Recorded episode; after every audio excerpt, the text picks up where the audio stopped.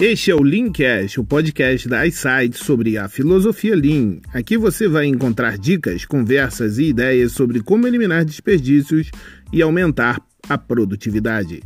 Eu sou Ramon Farias. Vem comigo enxergar o mundo de uma forma diferente.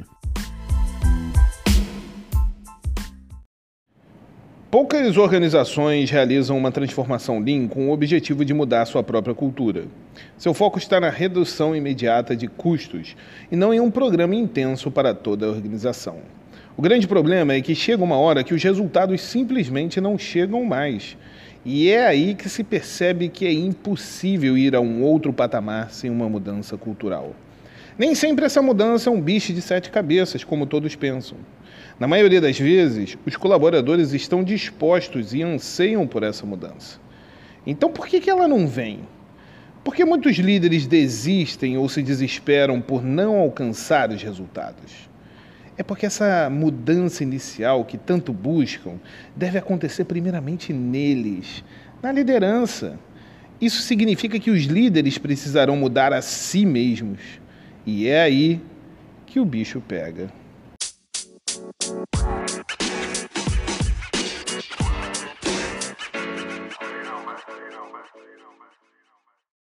Mudança cultural. Esta transição não é nada fácil. Como todos os demais membros da organização, os líderes precisam saber não apenas o que tem de fazer diferente, mas principalmente precisam entender que a mudança de comportamento é o mais importante, não apenas para o sucesso da organização, mas para a sua própria sobrevivência.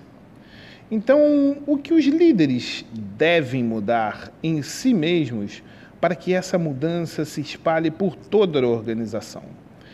Nós listamos quatro mudanças comportamentais essenciais e fundamentais que ilustram o desafio de construir uma liderança lean, cada uma representando uma profunda ruptura com a maneira típica pela qual as organizações funcionam primeira delas é faça perguntas ao invés de dar respostas.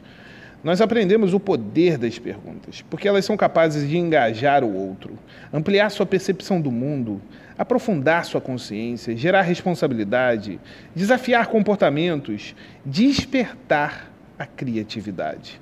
As perguntas desencadeiam em nós reflexões e atitudes que de outra maneira dificilmente aconteceriam. No entanto, os líderes costumam ver valor em respostas. Quem nunca ouviu? Beleza, você me trouxe o problema, mas qual é a solução? Aprender a ouvir, refletir e confiar na equipe requer prática e tempo. Mas, em última análise, Alguns dos líderes mais bem-sucedidos abandonaram a ideia de que deveriam estar no centro da solução de problemas. Eles perceberam que suas perguntas eram mais valiosas do que suas respostas. Mas para isso foi preciso treinamento e repetição para chegar a esse ponto. O segundo ponto que pode mudar a liderança, transformando numa liderança lean, é não ter o foco na consequência e sim na causa. Foco na causa e não na consequência. Buscar as causas principais dos problemas ao invés de procurar soluções rápidas. Reconhecer que quando os problemas não são totalmente resolvidos, eles inevitavelmente retornam e criam ainda mais desperdício.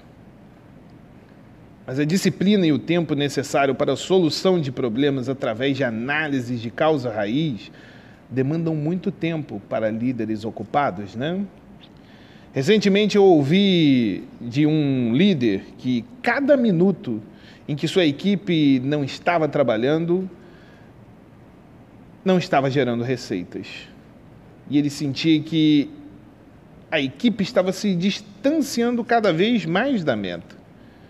E para engajar os funcionários, ele disse que essa meta iria ser alcançada, com ou sem eles.